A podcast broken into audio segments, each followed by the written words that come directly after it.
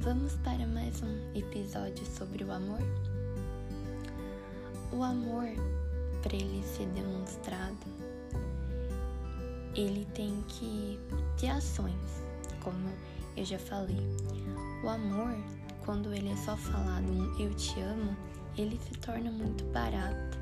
Falar eu te amo é muito barato. Por isso que o amor ele precisa de atitude.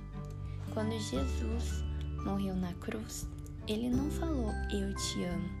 Ele provou que nos amava, morrendo na cruz. Deus também provou, pelo seu infinito amor, que morreu na cruz.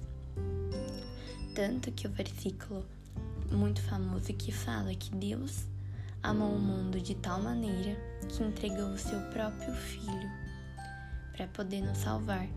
Então, o amor ele necessita de atitude. Falar um eu te amo é muito barato. Quando a gente ama, a gente exerce atitude sobre as pessoas. A gente presenteia, a gente cuida, porque o amor também é cuidar. A gente pergunta como que ela tá. A gente se preocupa, porque o amor é isso. É atitude também não é só feita de palavras. Quando nós dizemos que amamos a Deus e fazemos, nós pecamos, fazemos tudo que Ele não nos manda fazer, nós somos hipócritas, somos mentirosos. Porque se amamos a Deus, temos que fazer o que Ele manda, obedecer. Obedecer é um sinal de amor, mesmo quando não queremos. Então, não adianta dizer ao Senhor: Ah, Pai, eu te amo.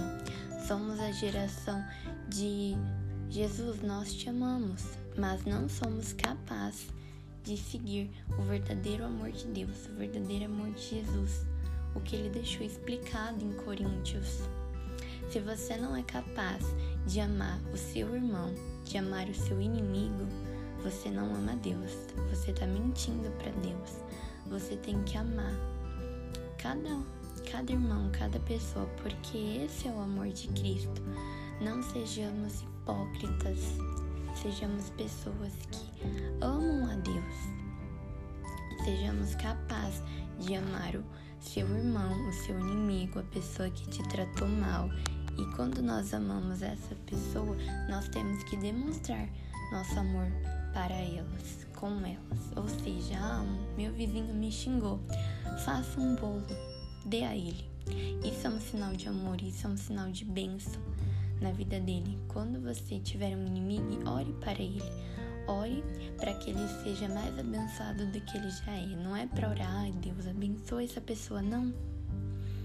Ore que, assim, Senhor, que você toque no coração dessa pessoa e que muitas mais bênçãos caiam sobre ela, porque ela é muito especial e amada pelo Senhor enquanto nós exercemos esse amor e fazemos orações, nós também devemos contribuir com esse amor, ou seja, faça um bolo, converse com essa pessoa, escreva uma carta, faça diferente. É, sempre pensa como o Senhor amaria essa pessoa.